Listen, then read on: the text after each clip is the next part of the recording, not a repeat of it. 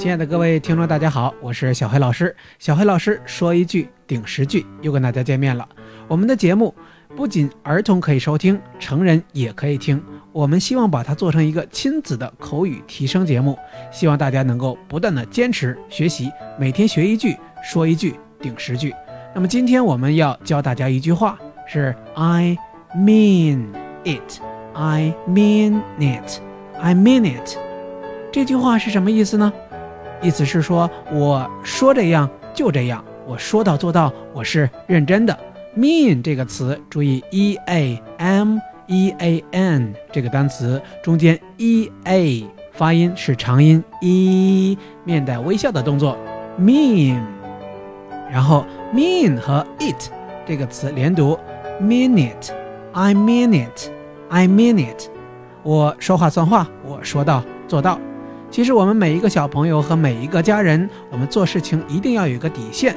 我说到一定会做到。比如我去超市里面带着我的女儿一起去购物的时候，每次呢都允许她从超市里面选一件自己喜欢的东西。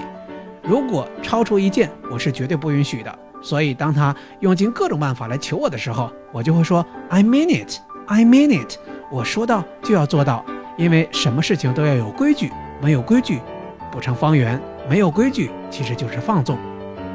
那么大家想一下，如果说，呃，在朋友之间，呃，比如说爸爸妈妈，他们身边有很多朋友，他们经常会说啊，改天我们一起坐坐，改天我请你吃个饭。